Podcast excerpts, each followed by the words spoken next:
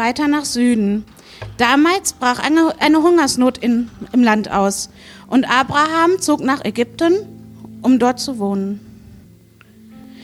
Denn äh, die Hungersnot nahm große Ausmaße an. Als sie sich der Grenze Ägyptens näherten, sagte Abraham zu seiner Frau Sarai, Du bist eine sehr schöne Frau. Wenn die Ägypter dich sehen, werden sie sagen, das ist seine Frau. Dann wirst du zwar am Leben bleiben, mich aber werden sie töten. Gib dich doch als meine Schwester aus, damit die Ägypter mich gut behandeln und am Leben lassen, weil ihnen an dir gelegen ist. Als sie in Ägypten ankamen, war Sarais Schönheit in aller Munde. Auch die Minister des Pharaos sahen sie und rühmten sie vor ihm. Dieser ließ sie in seinem Harem bringen. Er machte Abraham ihretwegen viele Geschenke, Schafe, Kühe, Esel, Kamele, Sklaven und Sklavinnen. Doch der Herr bestrafte den Pharao und seinen ganzen Palast mit einer schweren Krankheit wegen Sarais, Abrahams Frau. Der Pharao ließ Abraham rufen und machte ihm heftige Vorwürfe. Was hast du mir da angetan? Warum hast du mir nicht gesagt, dass sie deine Frau ist? Warum hast du behauptet, sie sei deine Schwester, so dass ich sie mir zur Frau genommen habe? Hier hast du deine Frau, nimm sie und verschwinde. Und er ließ Abraham und seine Frau mitsamt ihrem Besitz von einigen Soldaten aus dem Land bringen. Sie verließen Ägypten und zogen nach Norden in den Negev. Abraham, seine Frau, Lot und alles, was ihm gehörte. Abraham besaß große Viehherden und viel Silber und Gold.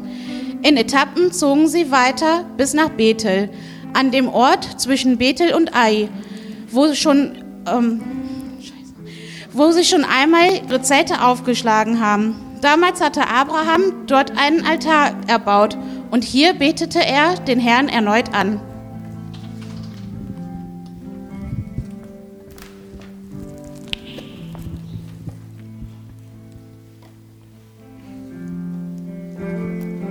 Hi, guten Morgen. Schön dich zu sehen. Cool, dass du da bist.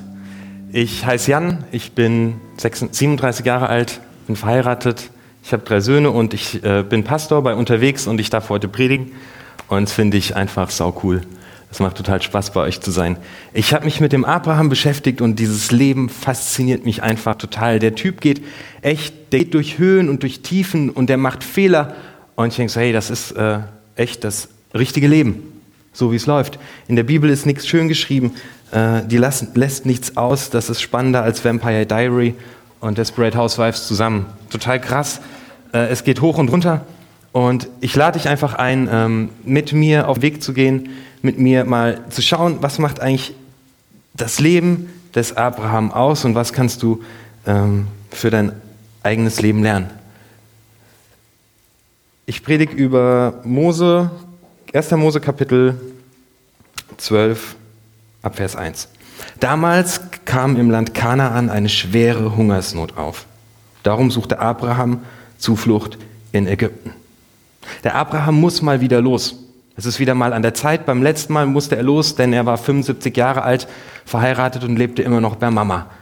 Heute ist der Grund etwas dramatischer. Er muss los. Es kommt eine Hungersnot. Ich weiß nicht, ob für dich gerade die Sommerferien auch zu Ende gegangen sind. Bei mir war es so. Wir müssen alle wieder los. Schüler und Studenten müssen wieder los in die Schule. Äh, vielleicht hast du dein Studium gerade zu Ende und fängst an, Geld zu verdienen. Du musst los. Ist ja klar, sonst hungerst du. Es geht los in eine neue Situation. Vielleicht hast du eine ganz neue Arbeitsstelle angetreten, wirst ein neues Team kennenlernen, hast noch keine Ahnung, was passiert. Du musst los in eine neue Situation. Dasselbe geht äh, diesen drei großen Erzvätern der, äh, unserer, der jüdischen und der christlichen Religion ganz ähnlich. Alle drei müssen immer wieder los. Alle drei wollen nach Ägypten da merke ich, hey, das ist bei mir auch so. Ich muss auch immer wieder los. Manchmal muss ich los aus meiner Vergangenheit, weil ich als Kind Sachen erlebt habe, weil Sachen über mir ausgesprochen wurden, die nicht gut sind. Und ich muss los in eine neue Situation und die Vergangenheit verlassen. Manchmal ändert sich mein Leben, weil ich werde auf einmal Vater. Ich gehe los in eine neue Situation. Vielleicht ist deine Beziehung gescheitert. Und du lebst Entscheidungen und die Situation ist komplett neu für dich. Du musst los in eine neue Situation. Genauso macht es der Abraham. Es bricht eine Hungersnot aus ähm, und er muss los in ein neues Land und er geht nach Ägypten. Als er an die ägyptische Grenze kam, sagt er zu Sarai, ich weiß, dass du eine schöne Frau bist. Ich, krass, ey. Ich, äh, ja, schön, dass du das weißt, Abraham. Äh, sag das mal zu deiner Frau. Hey, ich weiß, dass du eine schöne Frau bist. Sehr schön. Wenn die Ägypter dich sehen, werden sie sagen, das ist seine Frau.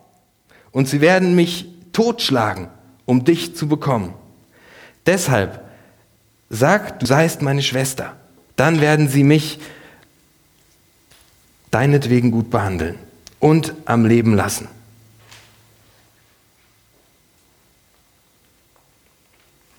Der Abraham, der weiß genau, was er hat. Der Abraham, der ist in der perfekten Situation. Seine Frau, ja, die ist wunderschön. Das ist die schönste Frau weit und breit, ja, und es ist auch noch seine. Also nur eins davon wäre echt saublöd. Also wenn sie jetzt nur extrem ultra schön wäre, ja, aber es wäre Frau von jemand anderem. Scheiße. Oder wenn sie seine Frau wäre, aber sie wäre total hässlich wie die Nacht. Macht auch keinen Sinn. Aber Abraham, der kann echt im Leben aus dem Vollen schöpfen, denn seine Frau ist wunderschön und es ist auch noch seine Frau. Die besten Voraussetzungen, ein Riesenpotenzial. Der Mann ist zu beneiden, Sarai ist hübsch, ganz objektiv betrachtet. Alle sagen das, sie ist hübsch. Abraham findet das auch. Super. Äh, Sarai ist Abrahams Mädchen. Bingo. Alle elf Sekunden. Eine Erfolgsstory für Parship seit 6000 Jahren. Das Traumpaar, die können einfach zusammen. Du gehst in eine neue Situation wie, wie Abraham. Und du hast alles. Du bist von Gott begabt worden. Du hast zwei Füße angebaut bekommen und zwei Hände. Du hast ein Gehirn, mit dem du denken kannst. Du hast ein Herz, das schlägt. Du hast vielleicht eine Ausbildung gemacht. Du hast studiert. Du hast Erfahrung im Leben und du musst in eine neue Situation hinein. Es ist alles da. Es passt einfach zusammen. Es ist alles da. Was macht der Abraham? Den Abraham, den packt die nackte Angst. Der Abraham bekommt Angst um sein Leben in der neuen Situation. Er sagt, die werden mich alle töten. Die wollen mir ins Leder. Die killen mich, weil du so wunderschön bist. Kennst du das? Vom Bewerbungsgespräch? Die werden mich auseinandernehmen. Die machen mich kalt. Die werden kein gutes Haar an mir lassen. Es geht sowieso schief. Die werden mich töten. Oder wenn du ähm, in einen neuen Job reinkommst, in ein neues Team, werden die mich mögen? Wird das Kollegium äh, mich nett finden? Oder wahrscheinlich finden die mich gleich eh total kacke. Oder wenn du einen neuen Klienten bekommst, wie wird der sein? Kannst du ihm helfen? Jedes Mal, wenn ich eine Sofagruppe vorbereite, laufe ich davor hin und her. Es wird keiner verstehen, was ich sage. Ich werde komplett an ihrem Leben vorbeisprechen. Was, wenn sich keiner meldet und mitmachen will? Und mein Gedankenkarussell geht los, wenn ich neue Freunde kennenlerne. Wird die Beziehung halten? Werde ich es vermasseln, weil ich ihr Vertrauen enttäusche? Und ich starte in ein Gedankenkarussell und ich bekomme Panik und sie werden mich auseinandernehmen und keiner wird mich mögen und ich werde alles versauen und sie schmeißen mich raus und ich finde nie wieder einen Job und ich gehe erst gar nicht hin. Gedankenkarussell. Die Angst vom Abraham wird sich nicht bestätigen. Es erweist sich sogar, dass der Pharao ein echter Ehrenmann ist. Der Pharao, äh, der Abraham hat eine Angst, die er projiziert, die er hochhält, die überhaupt, überhaupt keine, keine Rechtfertigung hat. Und von seiner Angst gesteuert begeht Abraham einen richtig blöden Fehler und es tut einem beim Lesen schon weh. Er verrät die Liebe seines Lebens. Er verrät alles, was ihm wichtig ist.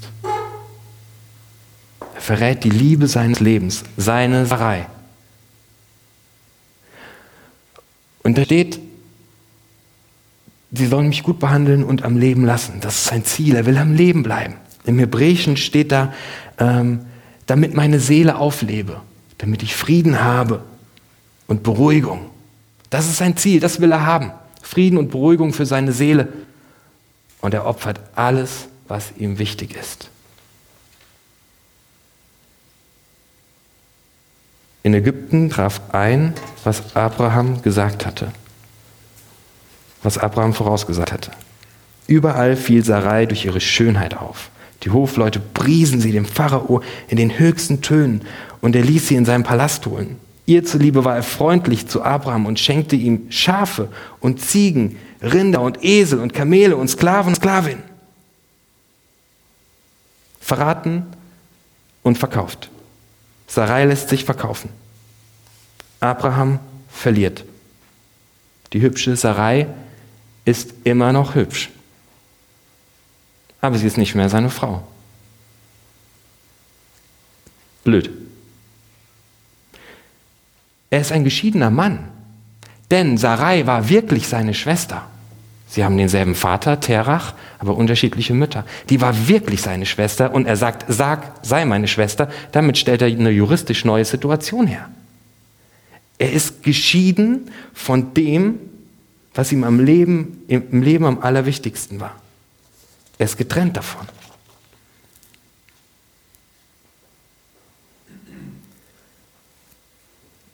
Hast du eine Situation vor Augen, in die du neu reingehst, vor der du echt Angst hast?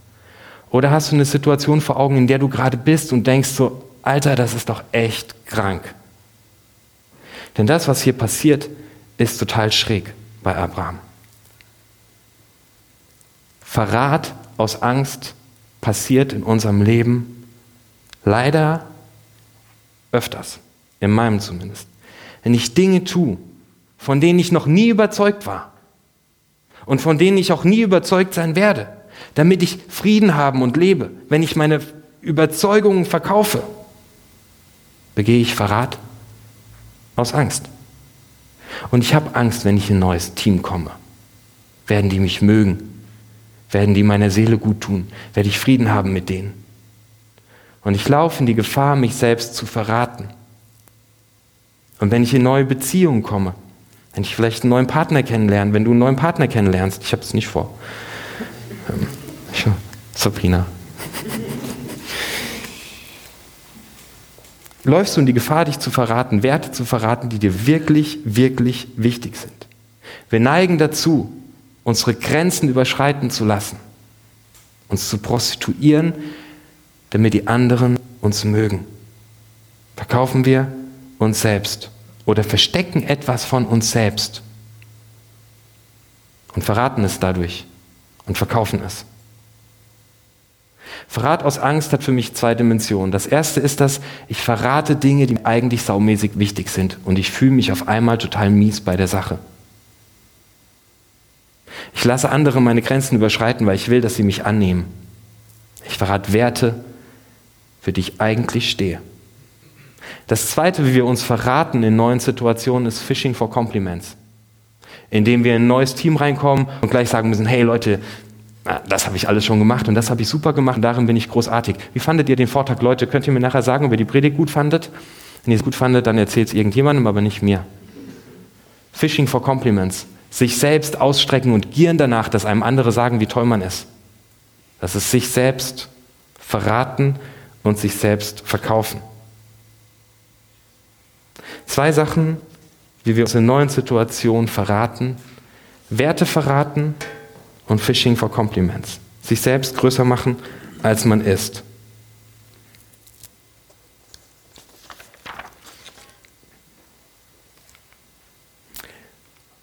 Doch weil der Pharao sich die Frau Abrahams genommen hatte, bestrafte der Herr ihn mit einer schweren Krankheit. Ihn und alle anderen in seinem Palast. Am Anfang geht die Strategie vom Abraham ja total gut auf. Der kriegt Kamele, und Pferde und Sklavinnen und Sklaven, Reichtümer ohne Ende. Der wird richtig, richtig reich beschenkt. Und Sarai lebt im Palast. Die Strategie geht auf. Es geht ihnen gut. Er wird beschenkt und es geht ihm gut. Doch Abrahams Umfeld wird krank an Abraham.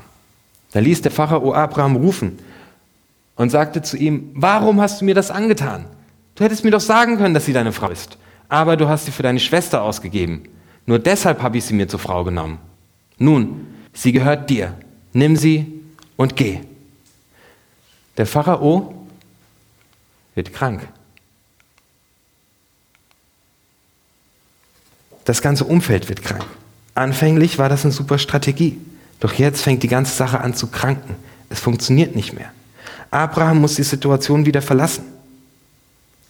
Vielleicht musst du wirklich eine Freundschaft, ein Team, eine Aufgabe, einen Job verlassen, weil die Situation so krank geworden ist, weil du dich verraten hast.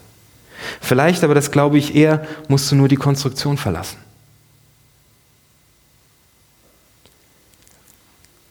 Das Coole ist, was mit dem Abraham passiert, Gott macht aus Scheiße Gold. Der Abraham muss die Situation verlassen. Der muss da raus. Das Krasse ist, in der Geschichte lerne ich, dass Gott die ganze Zeit an seiner Seite war. Für dich ist es dran, eine Situation zu verlassen. Nicht deinen Job kündigen, das will ich jetzt gar nicht sagen. Aber das Konstrukt, das du aufgebaut hast, aus du schaffst dir selbst Anerkennung, indem du nach Komplimenten fischst, du lässt deine Grenzen einreißen und verrätst, was dir am wichtigsten war. Meine Frage an dich ist, was ist die Liebe deines Lebens? Wie hieß sie nochmal?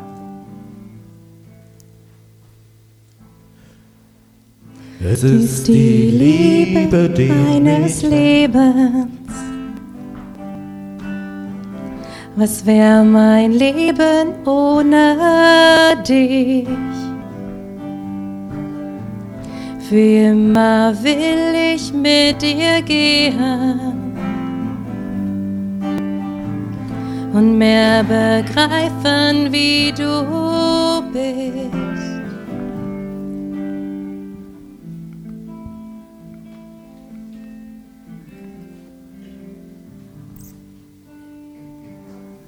Was ist die Liebe deines Lebens? Was steht sowas von für dich, dass du es nicht verraten kannst? Wofür hast du mal gekämpft? Was war dir mal saumäßig wichtig? Was ist die Liebe deines Lebens? Was ist für dich unaufgebbar?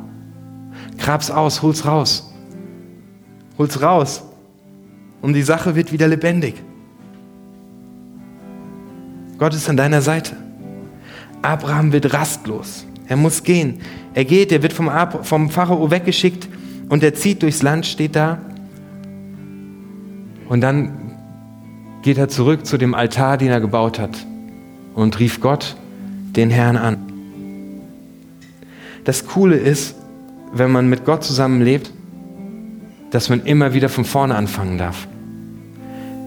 Denn wenn du dich selbst verraten hast und dadurch dein Umfeld krank gemacht hast, Verrat an anderen begangen hast, dann will ich dir sagen, dass Jesus sich auch hat verraten lassen. Gott selbst hat sich verraten lassen, weil er weiß, wie wir ticken. Und er ist gestorben. Und er macht einen Neuanfang. Und das Coole ist, du kannst diesen Neuanfang jeden Tag machen. Ich lade dich ein, frag dich einfach, was ist die Liebe meines Lebens? Und wo habe ich sie verraten? Und geh zum Kreuz und bitte um Vergebung. Und lebe deine Liebe, damit du wirklich lebst. Gott macht aus Scheiße Gold. Abraham kommt nach der ganzen Schoße wieder zurück zum Altar zu Gott und findet sich neu bei Gott und er ist mit seiner Frau wieder zusammen. Ich lade dich ein, äh, jetzt in der Zeit, in der wir zusammen singen, mit Gott darüber zu sprechen, über die Liebe deines Lebens. Das reicht, wenn du das heute einmal festhalten kannst. Was ist eigentlich meine große Liebe? Und dann gehst du damit zu Jesus. Ich lade dich ein, aufzustehen, äh, ein bisschen die Füße auszuschütteln und mit uns Musik zu machen.